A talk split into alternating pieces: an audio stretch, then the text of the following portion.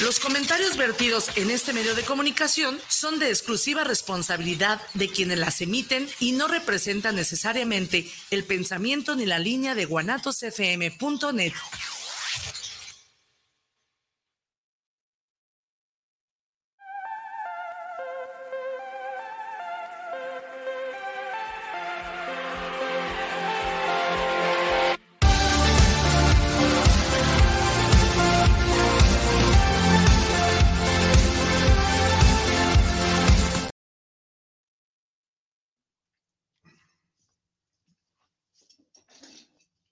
¿Qué tal? Buenas tardes, amigos, compañeros, nuevamente en esta plataforma de Guanatos a través de TV Subversión. Eh, nos da gusto volver a estar con ustedes al aire. Estamos tocando nuevamente el tema del IPEJAL y algunas otras situaciones que se fueron dando a lo largo de la semana, pero sustancialmente es el tema del IPEJAL lo que creo que es necesario que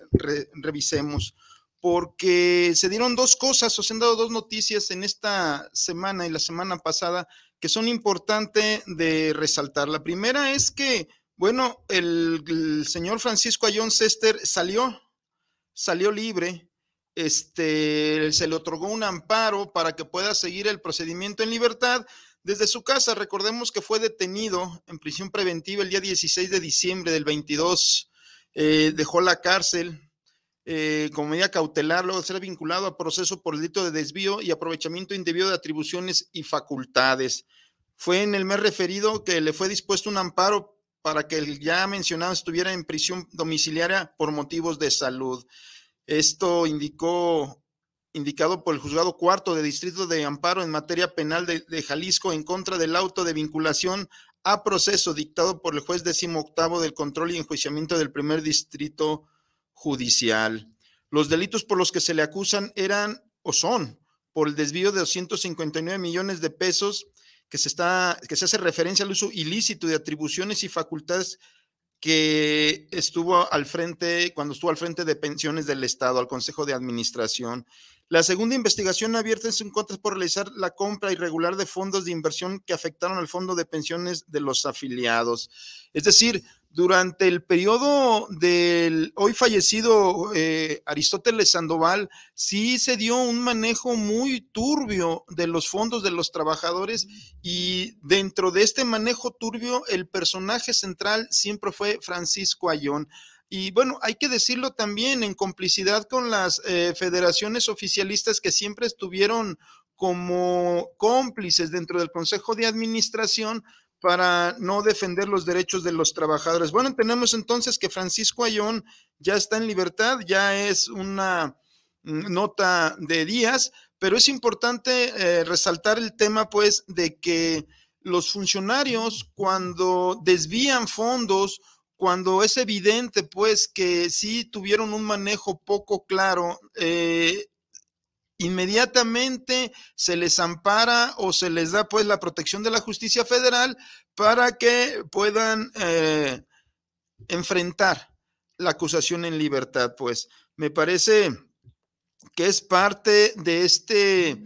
enjuiciamiento o de esta eh,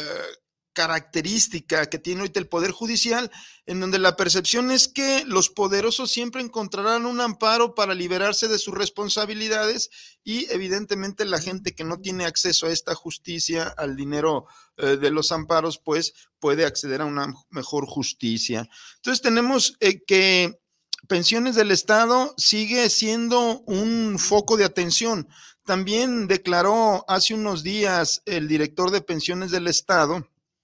que este, se estaban buscando las condiciones entre todos los representantes de los sindicatos para poder dar los cambios, pero que veía con muy buenos ojos que sí había algunas condiciones para construir un consenso. Sí es importante que recordemos cómo eh, se modificó primero la ley de, de pensiones del Estado, como en el 2009, pues con la intervención precisamente de este gobernador eh,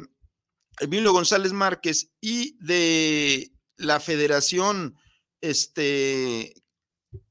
oficialista que dirigía Juan Pelayo Ruelas, pero también es importante señalar que otro actor eh, relevante en este proceso fueron los de los maestros de la sección 47. En ese tiempo estaba eh, Guadalupe Madera, si no me equivoco, y fue quien dio también el aval y empujó pues este proceso de modificar la ley de pensiones del Estado para que pudieran meter los particulares mano en estos este, fondos, como lo hicieron, ¿no? Hoy pensiones del Estado, después de que fue modificado esta ley y que dio vida pues al Instituto de Pensiones del Estado con esta nueva forma y que se modificó sin una discusión amplia como se está dando en estos momentos, y fue empujada precisamente por un manotazo, por una decisión del ejecutivo del entonces Emilio González Márquez, quienes estaban pues precisamente interesados en hacer este tipo de inversiones discrecionales, ¿no? En, eh, en algunas playas y en algunos terrenos ejidales. Y con esta característica. Entonces, eh, ¿cómo se modificó la ley? Evidentemente se modificó por una decisión política y no hubo contrapeso que se tuviera se opusiera formalmente, pues, dentro del Congreso del Estado esta modificación. Los que nos opusimos desde las calles y con la movilización no tuvimos la fuerza suficiente, hay que decirlo, para oponernos, pues, a estas modificaciones que ya veíamos nosotros que serían, pues, total y absolutamente perjudiciales para el fondo, porque desde ese momento se le daba una eh, facultad discrecional al Ejecutivo en turno y a este Consejo de Administración para que pudiera cambiar todos los requisitos, todos los criterios, todas las este, necesidades que tuviera el fondo para aumentar eh, precisamente las aportaciones o distribuirlas como lo mejor les convenga. Es decir, no tendrían un contrapeso ni tienen a quien rendirles eh, informes o a quien rendirles cuentas realmente, porque los representantes de los trabajadores en este consejo están maniatados, están muy maniatados porque no tienen libertad para poder tomar decisiones. Por eso, recapitulando lo que sucedió en la primera modificación de la ley de pensiones, tenemos pues que fue la intervención de la Federación Oficialista de los Servidores Públicos representada por Juan Pelayo y por el otro lado la sección 47 de los maestros que voltearon para otro lado o que no fueron capaces tampoco de oponerse a esta decisión que hoy vemos a todos nos perjudica. Y fue así como una vez modificada la ley de pensiones del Estado, inició pues iniciaron las inversiones de alto riesgo, se quitaron las restricciones para que las inversiones especulativas no pasaran por el Congreso del Estado. Además, se incrementó un 100% las aportaciones de los trabajadores y de la parte patronal, incrementándose del 13 al 33%. Y según los estudios actuariales, esto le daría una vida perenne a pensiones del Estado, lo cual hoy nos dicen con voces alarmantes que no es así que tiene cuando mucho cinco años más de vida, pero dice el director actual Pisano que es necesario pues eh, hacer una reforma para garantizar eh, los fondos de los trabajadores. Además que se incrementó en esta modificación que hizo Emilio González Márquez la edad para pensionarse a los 65 años de edad y 30 años de cotización cuando menos. Hoy nuevamente eh, retoman este tema porque quieren subir o los años de cotización o los años o emparejarnos a todos a los 65 años de edad, porque hay que recordar que existimos aproximadamente 47 mil trabajadores más menos que no se nos aplica la limitante de la edad porque empezamos a cotizar antes de las modificaciones que se hicieron en el 2009. Algunos de los proyectos en los que están Ah, participando el IPEJAL son Chalacatepec, ya lo habíamos dicho, en el ejido José María Morelos, en el municipio de Tomatlán, con 89 millones de dólares entregados a Razalán desde el año 2009. Imagínense lo que ha generado de intereses y de plusvalía, pues este, este, estos 89 millones de dólares que se entregaron a los días de que fue modificada la ley y que según nos eh, informaron, inmediatamente fueron transferidas a cuentas personales de los empresarios fuera del país. Eh, a lo mejor no tenemos el dato preciso, pero sí estaba la presunción, pues, que este dinero había sido depositado en cuentas personales de estos empresarios y que los habían sacado, pues, del país. Luego tenemos el asunto de Santa Cruz de la Soledad con 390 millones de pesos que tiene las mismas características de despojo de tierras. Las villas panamericanas con 360 millones de pesos. En la empresa española Abengoa, que tiene la concesión o tenía la concesión del acueducto de la presa El Zapotillo a León, Guanajuato, con 604 millones de pesos. Además, eh, lo he dicho, pues, y hasta este momento no nos han podido explicar por qué no, o por qué se compró un cerro en Querétaro. ¿Cuál era el proyecto para desarrollar un cerro en Querétaro? ¿Cuál, era el, cuál es el, justificante, el sustento económico y de eh, pertinencia social para haber comprado pues este cerro en Querétaro? Luego la construcción de buques tanques petroleros en una empresa noriega por casi 1.200 millones de pesos que también fueron invertidos por pensiones del Estado. Entonces, entendemos que desde el 2009, que precisamente esta serie de funcionarios eh, encabezados por Emilio González modifican la ley, ya existía todo un proyecto, incluso los proyectos eh, ya estaban sobre la mesa para desviar los fondos de los trabajadores con unos fideicomisos que ya lo he dicho en otras ocasiones son verdaderas obras de ingeniería jurídica para dejar amarrada a la institución como tal y darle todos los beneficios y facultades a los empresarios. Ellos no ponen absolutamente nada, pensiones del Estado pone el dinero y ellos son los que deciden, los empresarios son los que deciden cómo y cuándo invertir y cómo este, repartir pues las ganancias. Entonces, me parece que sí es importante que se retome este asunto regresando de vacaciones de semana de Pascua porque ya empezamos a ver que siguen los vientos, siguen soplando esta intención de modificar la ley de pensiones del Estado, pero creo que ya no lo van a hacer tan abiertamente o están cabildeando fuertemente pues con algunos de los dirigentes sindicales. La última acuerdos que se hicieron en el Congreso del Estado iban en el sentido de que es necesario que se haga una auditoría independiente del Fondo de Pensiones del Estado, una auditoría que tenga que ver con los últimos 10 años, precisamente desde el 2009 a la fecha.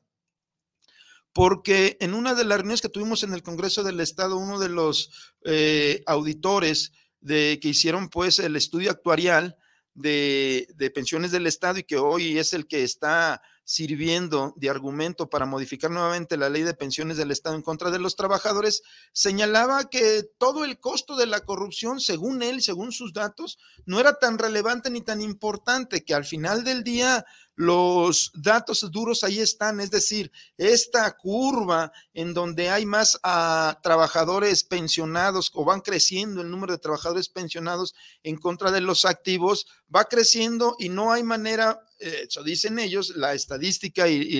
el, histórico ahí está, no hay manera de revertirlo como en los primeros años en donde sí había un superávit de pensiones del Estado porque no se estaban pensionando la gente. Nosotros eh, no eh, quitamos la razón de algunos de sus argumentos. Efectivamente, cada vez crecen más los pensionados y también tenemos que decirlo, hay un abuso, hubo un abuso de muchos funcionarios para quedarse con pensiones doradas, para quedarse con pensiones que en, derecho no les corresponden, en principio de ética, me parece que están faltando a estos principios. Y bueno, a todas luces es un abuso. Estos abusos de las pensiones doradas es también una parte de la sangría que generan eh, a los fondos de los trabajadores. Pero ninguno de los funcionarios ha tenido la eh, dignidad de bajarse la pensión a lo que dice la ley como un acto de solidaridad. Estos funcionarios siempre han sido así, siempre fueron funcionarios insensibles, rapaces, que utilizaron el erario público precisamente para lo que están haciendo en este momento, saquear los fondos que no les corresponden. Por eso me parece que eh, nosotros seguimos pues con la petición de que antes de cualquier modificación, si es necesario que se haga un estudio actuarial independiente, una auditoría independiente de los recursos de pensiones del Estado y del manejo de cuánto nos cuesta este tipo de administración, que lo voy a decir con todo respeto, es ineficiente. La verdad es que pensiones del Estado cada vez da un peor servicio a los trabajadores. No hay quien resuelva muchos de los eh, eh, conflictos que se van dando. Eh, a los compañeros que están armando sus expedientes para pensionarse, sobre todo los que vienen del fuera del Estado, eh, los traen vuelta y vuelta y vuelta, se les han perdido los expedientes dos o tres veces y no le resuelven. Amén, pues de que las atenciones en los centros médicos y la falta de medicina sigue siendo una de las constantes que no logra ningún director de pensiones del Estado resolver. Por eso es importante, compañeros y amigos, que no quitemos el dedo de renglón, que no dejemos de vigilar el tema, porque en política se entiende, pues, que quien tiene el poder es el que puede decidir hacia dónde encaminan las cosas. Y hoy por hoy, desafortunada o afortunadamente, según lo quieran ver, existe un poder en el Congreso del Estado y en el, y en el Ejecutivo, pues que trae la intención de modificar la ley de pensiones del Estado pero la verdad es que no entendemos cuál es la prisa en este momento si no tenemos las condiciones y sobre todo si no se ha resuelto una petición que sí hubo consenso, que se haga una auditoría integral a pensiones del estado del manejo, de lo que nos cuesta la nómina, de lo que nos cuestan tantos contratos que se tienen con particulares para prestación de servicios o para arrendamiento de inmuebles de pensiones del estado en condiciones desventajosas siempre para el instituto y muy ventajosas para particulares que estaban conectados con el poder y que fueron pues los ganones de este tipo de acuerdos de contratos que son los que están saqueando a pensiones del Estado. Nosotros creemos que se debe de determinar que hay dos tipos de corrupción. La corrupción que emana de todos los fideicomisos en donde pensiones del Estado invirtió dinero de los trabajadores y en donde existen estos antecedentes de despojo de tierras ejidales. Y por el otro lado, el tema de la corrupción cotidiana, de la corrupción que se da todos los días, de las compras a sobreprecio, de los aviadores, de los grandes salarios, de muchas eh, prácticas que tiene pensiones del Estado y que a nuestros ojos nos parece que encarecen el servicio de manera desproporcionada. Y luego tenemos pues la declaración que hace también este Héctor Pizano, en el sentido pues de que sí hay condiciones, según él, eh, sí ve condiciones para que este, se puedan hacer las modificaciones a la ley de pensiones del Estado. Sin embargo, no vemos cuáles son estas condiciones. ¿Cuáles son estas condiciones que dice que ven cuando el primer acuerdo era, bueno, que se haga la auditoría? En eso estamos todos de acuerdo porque también existe mm, una, ¿cómo llamarlo? Una sensación de que no son todos los pensionados los que están ahí y que eh, pueden estar inflados los números. Hemos estado solicitando reiteradamente se aplique un procedimiento para una prueba de vida porque creemos que los números de los pensionados están inflados, que no son los que están apareciendo en los datos de pensiones del Estado y que hay algunas o que hay muchas pensiones que probablemente ya no tengan razón de ser o que nunca la tuvieron. Entonces, sí es necesario desvanecer toda la incertidumbre, que quede claro pues el manejo transparente de pensiones del Estado, que no deje lugar a dudas, que se está haciendo un manejo transparente del asunto, porque de otra manera siempre estaremos con esta sensación de que las modificaciones, cuando menos de Emilio González a la fecha, las modificaciones a la ley de pensiones del Estado han servido solamente para hacer negocios entre particulares, entre los funcionarios que ostentan el poder público en ese momento y algunos empresarios que están aliados con ellos o que logran hacer este tipo de convenios muy beneficiosos para ellos, pero definitivamente pues, perjudicial para los eh, trabajadores. Por eso, sí es importante que no dejemos este tema pasar y que yo sigo insistiendo. Lo mejor que nos puede pasar, compañeros y amigos, es que no se modifique absolutamente nada en este momento, sino que se permita este proceso de transparencia de la auditoría integral y que sea el próximo Congreso del Estado el que pueda asumir la responsabilidad de modificar la ley de pensiones del Estado. La primera vez que se modificó la ley con Emilio González estaba todavía esta sinergia del neoliberalismo, toda esta eh, ideología que empujaba a que los fondos de los trabajadores tenían que individualizarse o tenían que cambiar los esquemas solidarios porque según ellos los esquemas no dan, según ellos no se puede garantizar una pensión a una persona que trabaje más de, que viva después de pensionado más de cinco o diez años. Me parece que a la luz de los acontecimientos en el mundo que ya demostraron, pues, primero que todos los sistemas pensionarios distintos al solidario tronaron, que las AFORES fueron todo menos un sistema justo para los trabajadores, sino eh, sistemas bien pensados para saquear el dinero de los trabajadores y con ello financiar a empresarios o financiar pues proyectos personales y políticos. Por eso,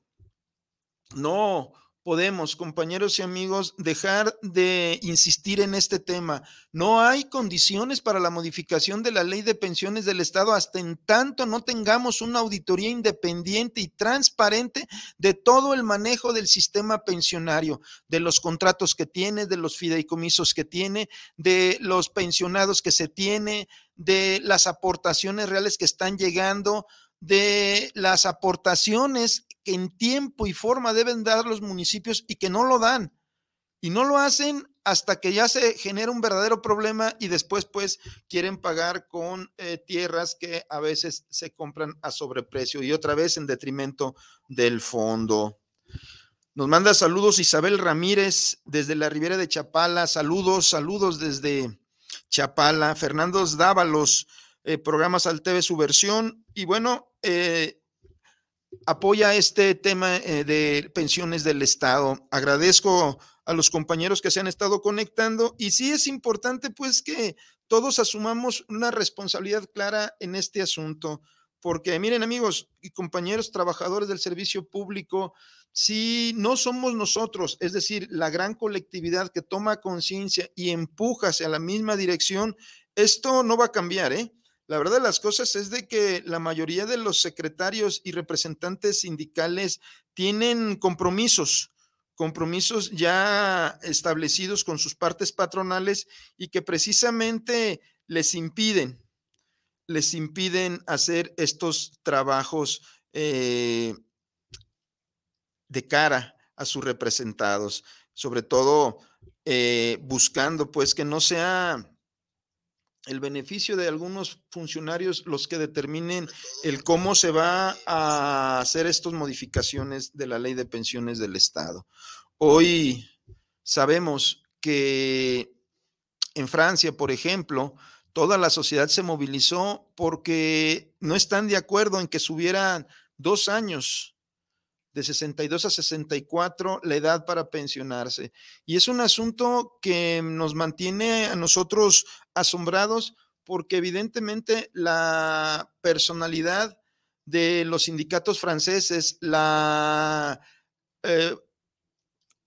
voluntad política que han tenido todos los grupos para unirse a esta gran movilización y sobre todo la madurez política que tiene la sociedad para entender que el trabajo es el núcleo central de la sociedad y no solamente es evidentemente afectar al trabajador, sino es afectar al trabajador, a su familia, a todo lo que tiene que ver con el salario del trabajador y las condiciones de vida de los que no son empresarios, de los que no tienen los medios eh, masivos de producción. Por eso la clase trabajadora debe de estar muy consciente y debe de estar eh, buscando no retroceder en estos derechos. Hay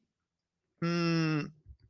acuerdos internacionales incluso en la misma Declaración de los Derechos Humanos y los acuerdos que se han firmado de la OIT, que plantean pues que no puede haber una retroactividad y que no puede haber más bien un retroceso de los derechos ya ganados. Se prohíben los retrocesos de los derechos, pero vemos que en la realidad sí hay mecanismos y sí hay la intención de muchos de los derechos que ya se tienen quitarlos eh, barrerlos, eh, desaparecerlos. Y lo vemos pues en guardando las proporciones en situaciones como las que están sucediendo en Nayarit, por ejemplo, que ya tienen prácticamente 12 años, si no mal recuerdo, casi más de 12 años luchando contra un gobernador y otro gobernador y otro gobernador que llega que no quiere reconocer los derechos de los trabajadores, amén pues de que cuestionan muchos de los actuales de los sindicatos, pero en el fondo del asunto creo yo que está en no eh, reconocer los derechos que ya tienen ganado los trabajadores porque evidentemente quieren ahorrar y quieren ahorrar en los derechos, es decir, en que menos prestaciones tengan los trabajadores, mejor pues para los funcionarios que representan a la parte patronal. Por eso, si no nos movilizamos aquí en Jalisco, si no tomamos conciencia de que sí tenemos un gran riesgo de que se modifique la ley de pensiones del Estado de manera discrecional, hasta donde yo sé, ya se está cabildeando con algunos de los dirigentes para que den el aval y eh, apoyen esta modificación del gobierno. No sé en qué sentido va, porque se han manejado muchas teorías. La primera era que si se subiera la aportación de la parte patronal, porque quedó evidente que ningún dirigente iba a asumir ah, o iba a aceptar que se modificara la aportación mayoritaria del trabajador o una mayor edad para pensionarse. Y tampoco estábamos de acuerdo en que los 47 mil trabajadores que no tenemos el tope de edad, se nos pueda poner algún tope de edad o alguna otra condicionante para acceder a nuestra pensión una vez cubiertos los requisitos que señalaba la ley en ese momento. Por eso, sí, necesitamos el compromiso de los diputados de que no legislen eh, al vapor, de que no lo hagan como lo han hecho en otras ocasiones, lo hicieron pues a la hora que desaparecieron algunos OPDs sin cuidar los derechos de los trabajadores, cuando desaparecieron Sistecosome, el Parque Solidaridad de Montenegro, lo hicieron los diputados con una falta de responsabilidad clara porque aún hoy seguimos con problemas para que se les liquide a los trabajadores conforme a la ley. Me parece que la responsabilidad de los diputados es mucha y que nos han quedado a deber. Y nos han quedado a deber precisamente porque responden más a situaciones de grupo que a necesidades sociales o a que a defender o construir pues una mejor sociedad en base a los derechos y a mejores leyes. Entonces tenemos que el tema de pensiones del Estado lo tenemos en boga, compañeros y amigos. Esperemos que no se dé un albazo. Estaremos atentos para informar pues lo que esté sucediendo, pero esperemos no se dé un albazo y se respete este proceso para que primero se haga la auditoría y posteriormente se pueda señalar lo de cambiar la ley y en qué sentido. Porque también en este punto me parece tremendamente injusto y una traición generacional que los que estuvimos cotizando antes del 2009, sí podamos pensionarnos, si es que no cambian las cosas, a, a, los 30 años de haber cotizado o 30 años de servicio, sin importar la edad. Me parece que este principio debería de aplicarse a todos los trabajadores del Estado, debería de ser un principio universal y no solamente para los que logramos pues defender este punto o los que nos acogemos a la ley anterior. Me parece que la administración pública es costosa no por el capítulo mil que tiene que ver con los salarios y las prestaciones, sino que las administraciones públicas son costosas por el exceso de corrupción que hay en casi todos los rubros. Por eso es costosa la administración pública. Nos damos cuenta, por ejemplo, que hay muchos puestos que son inventados, que hay muchos puestos de jefes, coordinadores o de funcionarios que no se justifican y que muchos de estos funcionarios lo único que hacen realmente es ser activistas del partido el que los puso en el poder sin ser institucionales o tratar pues de que se mejoren los servicios que están representando. Por eso sí, necesitamos eh, revalorar todo lo que tenemos en este momento y no permitir que se modifique la ley Fax Track y que no se nos dé pues una información clara de qué pasó con nuestros fondos, compañeros, qué pasó con los fondos de los trabajadores. Es importante tener claridad sobre este asunto porque de otra manera siempre seguiremos siendo engañados, amigos y compañeros, engañados del el saqueo de los fondos hay otro tema que también es importante que se trate y tiene que ver con mm, alguna campaña que ya nos habíamos integrado con el asunto pues de el no pago de la deuda externa. ¿Y por qué insisto con esto y qué tiene que ver con el fondo pensionario y con los salarios y prestaciones de los trabajadores? Porque casi el 50% de lo que pagamos de ICR o más del 50% es solamente para pagar los servicios de la deuda externa. Es decir, el ICR tan caro, que tenemos que pagar está condicionado precisamente a esta gran deuda externa. Y la gran deuda externa la tenemos pues condicionada precisamente por este saqueo de los expresidentes y de las administraciones pasadas que utilizaron los préstamos precisamente para saquear, saquear y dejarnos evidentemente muy comprometidos con los organismos internacionales para que no se pueda avanzar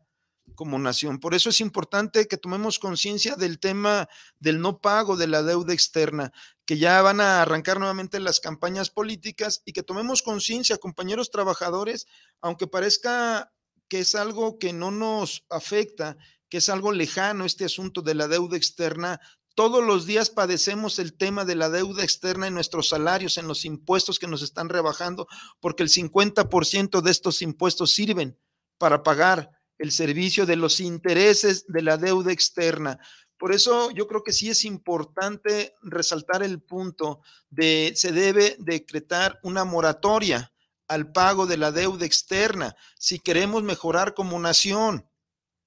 Debemos empujar una moratoria a la deuda externa, porque si dejamos de pagar la deuda externa, liberamos recursos suficientes para mejorar las pensiones de los trabajadores, para mejorar los salarios de los trabajadores de dos maneras, bajando el ICR para que los asalariados podamos tener un poco más de salario y menos de impuestos, y por el otro lado también teniendo mejores servicios públicos, que realmente este caudal del dinero, porque lo que se está pagando de servicio de la deuda externa es poquito más que el doble de lo que se paga de todos los programas sociales en un año. Entonces, aquellas eh, mentalidades de derecha que siempre han apostado a que sean las élites las que dominen y que se concentre la riqueza y que dicen pues que esto es populismo, el asunto de los programas sociales, que no se debería de estar tirando dinero, apoyando a los más necesitados, pero guardan un silencio cómplice ante el pago de la deuda externa que es casi el doble de lo que estamos gastando en programas sociales. Entonces, ¿dónde está la hipocresía y dónde está realmente el desfalco y el saqueo de nuestros fondos? Nosotros como sindicalistas evidentemente estamos de acuerdo con los programas sociales que se están ah, dando en este, en este momento por el gobierno federal, porque es una forma de equilibrar la ecuación eh, socialmente hablando porque necesitamos que los mexicanos, sobre todo los más pobres, tengan oportunidades de desarrollo, tengan oportunidades de no estar siempre en la marginación y puedan, con estos apoyos, más el esfuerzo propio y las condiciones que se puedan mejorar, salir precisamente de la pobreza en la que se está en estos momentos. Por eso, reitero, si es importante para la clase trabajadora informarnos sobre el asunto de la deuda externa y apoyar esta gran movilización, este movimiento nacional en contra del pago de la deuda externa. Creo que es una de las cosas urgentes porque no se justifica de ninguna manera que el país esté pasando crisis precisamente por estarle pagando a unos banqueros internacionales, a unos pillos de cuello blanco, el saqueo que hicieron de nuestros fondos en los sexenios pasados. Y esos compromisos que si se analizan y se revisan, eh, van a, a reventar, esos compromisos son ilegítimos. Finalmente, no sirvieron esos préstamos para desarrollar la nación, sino por el contrario, para mantenernos siempre atados, siempre juzgados precisamente porque no habrá recursos para pagar tal, tal deuda. Es importante, amigos, que nos enfoquemos en el tema de la deuda externa. Hoy también es importante señalar que estamos en una encrucijada porque eh, a la desaparición de las juntas locales y la creación de los tribunales laborales, los organismos públicos descentralizados quedamos como en una franja en donde aparentemente sería el Tribunal de Arbitraje y Escalafón el responsable de dilucidar los conflictos colectivos o individuales que surjan en los organismos públicos descentralizados. Esto, en teoría, por una tesis de la Suprema Corte de Justicia, un criterio de la Suprema Corte de Justicia que dice pues que sigue siendo servicio público y por lo tanto los organismos públicos descentralizados estamos en el apartado B y se nos aplica pues la ley federal del servicio burocrático o la ley de los estados de los servidores públicos. Y en ese inter estamos porque muchos de los organismos públicos descentralizados, evidentemente que tenemos los contratos colectivos o que se tenían registrados en la Junta Local de Conciliación y Arbitraje y hoy se supone que se tienen que registrar ante el Tribunal de Arbitraje y Escalafón y cómo se van a aplicar las nuevas medidas precisamente en el tribunal, es decir, el asunto de la legitimación de los contratos colectivos que debe de ser a través del órgano federal, pero el contrato colectivo se va a depositar en la junta local, se va a depositar, perdón, en el Tribunal de Arbitraje y Escalafón, o en la plataforma federal, o en ambos. Está esta parte nebulosa de esta reforma laboral porque los OPDs quedamos pues como que a la mitad del camino sin tener una certeza de cuál sería la instancia que se nos va a aplicar en este momento. Por eso, pues habrá que seguir buscando cuál es el mejor camino y, y en esta orden de ideas sí sería importante que el Tribunal de Arbitraje y Escalafón desarrollara un área de conciliación forzosa como lo tienen ya los tribunales laborales pero un área que tuviera especialistas que con la ley en la mano pudieran resolver los conflictos en una conciliación en donde, en primer lugar, los funcionarios están obligados, están obligados a seguir la ley. Recordemos que los funcionarios públicos no pueden hacer otra cosa más que lo que la ley les permite y deben de hacer todo lo que la ley les mandata hacer, pues, eh, o los obliga a hacer. Y en este punto, los funcionarios que representan a las partes patronales, muy pocos son los que sí respetan eh, los mínimos que la ley establece. La mayoría porque no existe realmente un contrapeso en la ley de servidores públicos que obligue a los funcionarios a acatar lo que dice la ley. Realmente se la pasan por el arco del triunfo y el Tribunal de Arbitraje y Escalafón está total y absolutamente colapsado. Los juicios duran eternidades, los procedimientos no se diga, ya sabemos todos los pasos que van a dar los ah, despachos externos de los ayuntamientos, todos los incidentes, todos los incidentes se los van a gastar precisamente para alargar los juicios, porque hay un precepto medio, mm, ¿cómo podemos llamarlo nosotros? Perverso. Es decir,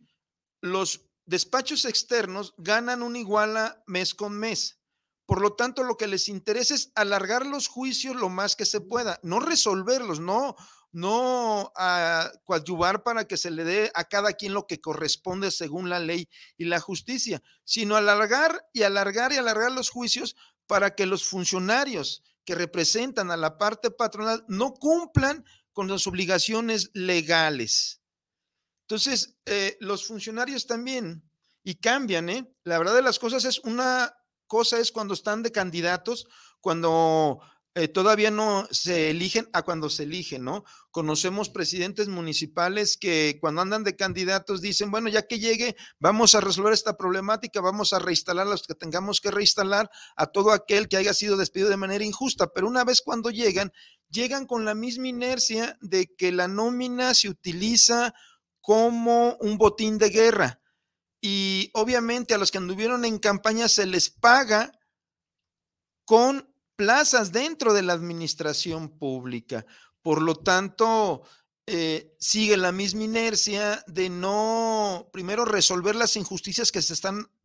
que se traen desde sexenios o trienios pasados, sino que no solamente no las eh, eliminan, sino que profundizan precisamente esas injusticias porque los laudos siguen caminando y siguen con la lógica de que el siguiente presidente municipal que pague. y yo pues me sigo eh, pagándole a un despacho externo para que siga alargando el juicio y que se quebre pues el municipio tarde o temprano. Me parece que este círculo perverso el gobierno del estado debe de ser capaz de romperlo o los legisladores deben de modificar la ley de servidores públicos para que el procedimiento sea más efectivo, pero no una modificación como lo hicieron, eh, creo que esta la propuso Enrique Velázquez cuando era diputado del PRD, en donde nos toparon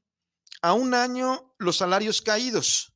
los servidores públicos, que solamente teníamos el derecho de un año de salarios caídos y a partir de ahí sería el 2% de 15 meses de nuestro salario. Es decir, lo que resulte, el 2% de lo que resulte de 15 meses de nuestro salario sería lo que se iría sumando. Ya no sería progresivo, sino solamente un año de salarios caídos y lo demás sería un interés que se le estaría acumulando hasta el día en que se liquide. Bueno, ni siquiera estos son capaces de cumplir los funcionarios, ni siquiera esta ley que desde nuestro punto de vista es injusta, porque la quien puede garantizar que los tribunales sean más rápidos, más objetivos, es precisamente los funcionarios y los que actúan para que los juicios se entorpezcan son precisamente los funcionarios que la hacen de parte patronal, los que no quieren resolver las cosas, porque dentro de todo el procedimiento, no obstante la ley ya, es obsoleta y debe de modificar muchos de sus preceptos, también existe la posibilidad jurídica que en cualquier momento la parte patronal, una vez revisando el expediente de que se trate y observando que no se siguió lo mínimo que la ley señala el debido proceso, puede acordar, negociar y reparar el daño que se le hizo al trabajador y acordar un pago justo, equilibrado incluso para que no se le siga generando sangrías a la administración pública. Pero la verdad de las cosas es de que la mayoría de los presidentes nos quedan a deber. Eh, están ahí también tratando de administrar con los mismos parámetros que sus antecesores. No vemos muchos cambios en estos nuevos presidentes municipales. Eh, nosotros teníamos nuestras esperanzas cifradas, sobre todo en aquellos que se dicen de izquierda. Y vuelvo al tema, pues presidentes como el de Ciudad Guzmán, que sale de un partido que es el Partido del Trabajo, pero que a la hora de los hechos el tipo de administración no es una administración sensible a la izquierda, sino más bien una administración, y perdón por la expresión, pareciera una administración priista con fachada del PT.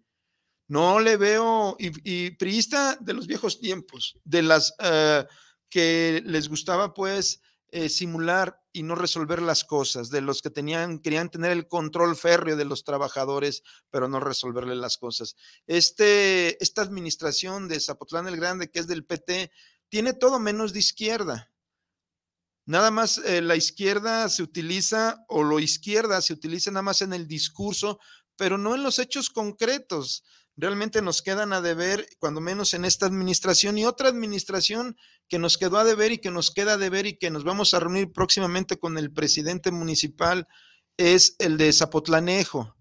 porque seguimos con la problemática de que muchos de nuestros compañeros tienen necesidad, en Zapotlanejo tienen necesidad de una cirugía que por accidente de trabajo o por enfermedades generales tienen necesidad de una cirugía, su enfermedad su estado de salud se está agravando, pero como el ayuntamiento, las anteriores administraciones y la presente no han resuelto el tema de darle la seguridad social integral, es decir, meterlos al seguro social, cuando menos a la modalidad 42 del seguro social. No tienen pensiones y no tienen seguro social. Se los dan en servicios médicos municipales o con un hospital particular con el cual tienen un acuerdo y hasta cierta cantidad. Es decir, la gente tendrá que esperarse para que los intervengan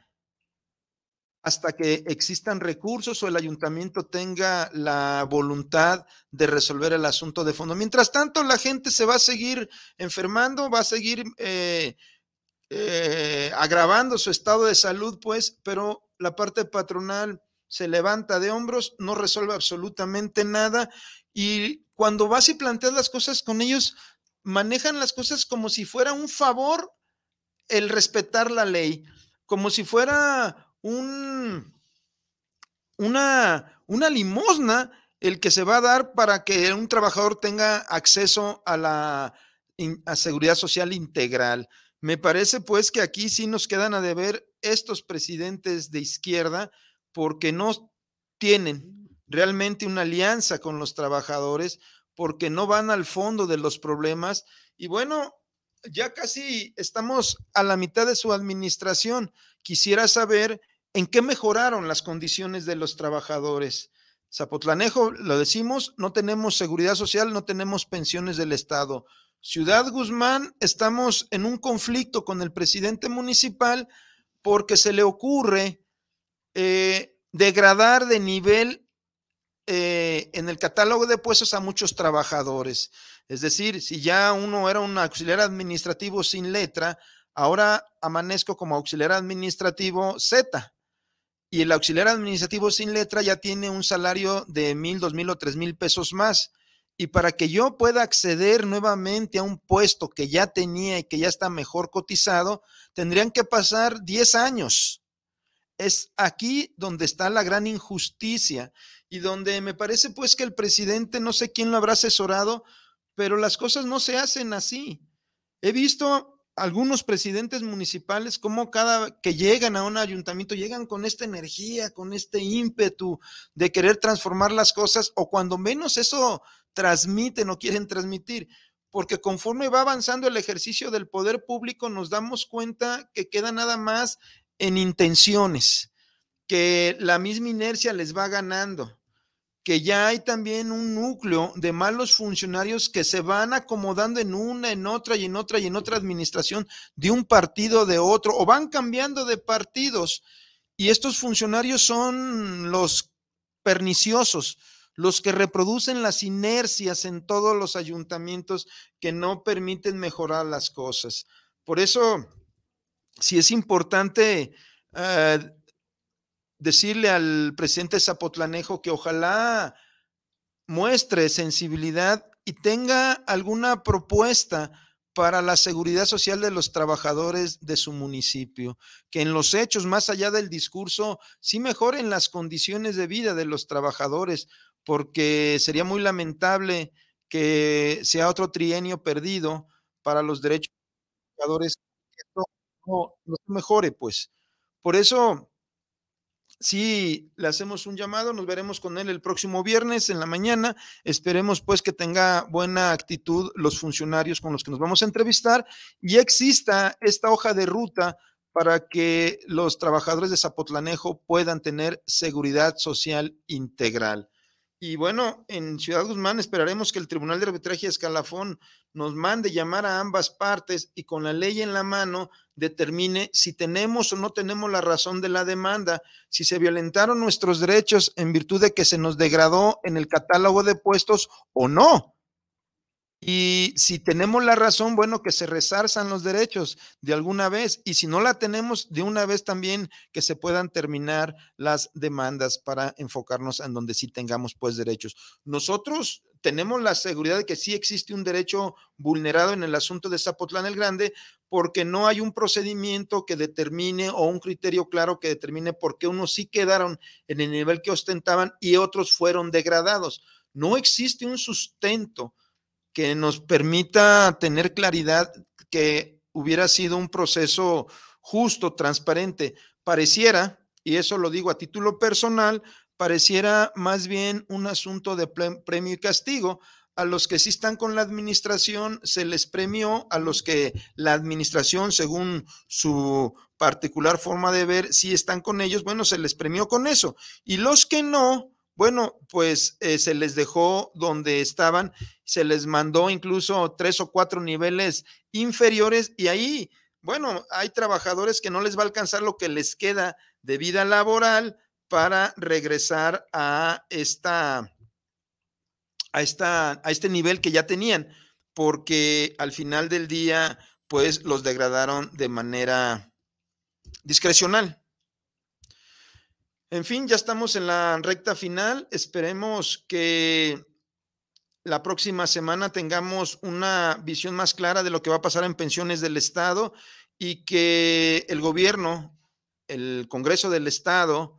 eh, no caigan en la tentación de hacer una modificación fax tracks, una modificación que nos eh, perjudique a todos los trabajadores. Saludos, Sergio Alberto Torres. Eh, saludos para TV Subversión desde Ciudad Guzmán. Saludos a los compañeros de Guzmán. Ya comentamos el asunto de su presidente municipal. Eh, Enrique Trujillo también desde Zapopan, gracias por estarnos viendo, por estarnos siguiendo, por estar comentando este asunto que es de vital importancia, el derecho de los trabajadores. Yo soy un convencido de que solamente si logramos sanear a los sindicatos, logramos sanear las instituciones públicas, podremos mejorar los servicios públicos. Soy un convencido que el servidor público tiene que dar un paso hacia adelante, tiene que cambiarse el chip, tiene que hacer una alianza directa con los usuarios y tiene que tener un compromiso claro con su fuente de trabajo, tiene que entender las normas que regulan su fuente de trabajo, a qué tiene derecho y a qué tiene obligación. Tiene que trascender este asunto de que es una chamba más. Compañeros servidores públicos, la función que todos nosotros hacemos en la trinchera en la que nos toca construir, estamos precisamente eso, construyendo el proyecto de nación que emana de la constitución política mexicana y que emana de la constitución del estado de Jalisco. Es precisamente a través de los servicios públicos, de las dependencias públicas, como vamos construyendo el estado, vamos construyendo la nación. Por eso la corrupción es el cáncer que nos va hundiendo a todo mundo. La corrupción evita que tengamos mejores salarios, la corrupción evita que tengamos un servicio civil de carrera, la corrupción evita que tengamos buenas pensiones, la corrupción es la que permite precisamente el saqueo de nuestros fondos, la corrupción es la que permite que los mejores puestos se queden en los recomendados de los funcionarios, la corrupción es la que permite las compras a sobreprecio y que el ciudadano perciba o vea o constate que los servicios públicos son costosos, son inapropiados, pero lo son por las malas administraciones y porque a final del día a quienes les toca eh, representar los servicios públicos muchas veces lo hacen sin tener la ética, sin tener los principios claros, buscando siempre un bien particular en vez de buscar precisamente el bien común de representar a los trabajadores. Por eso, sí es importante que en la trinchera en la que estemos hagamos uh, frente común en contra de la corrupción en cualquiera de sus modalidades. Ha habido servidores públicos que he tenido que defender pero cuando estamos en el proceso nos damos cuenta precisamente que sí incurrieron en responsabilidades, que sí faltaron a sus responsabilidades, que sí hubo falta de probidad y honradez. Y ahí, bueno, compañeros, nosotros los sindicatos, los representantes genuinos, no podemos estar defendiendo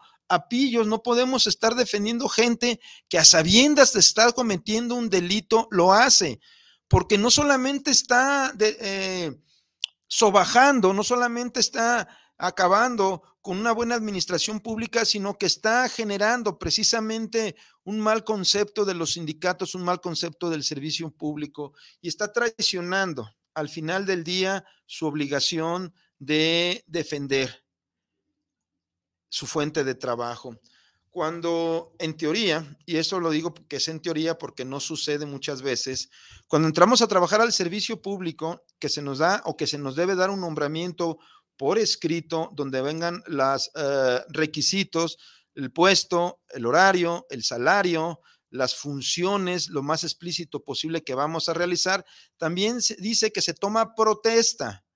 Y la protesta, no obstante, parezca ser nada más un acto simbólico, es un acto importante que nos compromete precisamente a cumplir y hacer cumplir las leyes, las normas que de ella emanan y lo que está al alcance de nosotros en nuestra fuente de trabajo o lo que tenga que ver con lo que nosotros estamos haciendo. Por eso el servidor público debe de evolucionar, debe de dejar de verse como un empleado, como una chamba, como alguien que le debe el puesto a un funcionario más, sino debe de ser total y absolutamente institucional, proteger su fuente de trabajo, ser solidario con sus compañeros, hacer una alianza con los usuarios con la razón de ser del servicio público. Si no, entonces estaríamos traicionando lo que con, mm, con, la protesta nos comprometimos a hacer. protestamos cumplir y hacer cumplir las leyes. Sobre todo la protesta te dice, protestas cumplir y hacer cumplir la constitución política mexicana y las leyes que de ella emanan. Por eso, sí es importante que las nuevas generaciones de servidores públicos den la lucha, den la batalla en esta dirección no permitan que se corrompa la lucha completamente, no normalicen los abusos en las fuentes de trabajo, no justifiquen los abusos de los funcionarios, no justifiquen el canibalismo entre compañeros para quedar bien con la parte patronal, al contrario, no dejen de ser solidarios, fraternales y que bueno, al final del día, compañeros y amigos, pasamos gran parte de nuestra vida en nuestra fuente de trabajo, tenemos que apostarle a que sea mejores las condiciones que elaboramos y que realmente podamos desarrollarnos y cumplir con esta gran nación que es México y de la que todos formamos. Les agradezco la, el favor de su atención y los espero la próxima semana. Muchas gracias.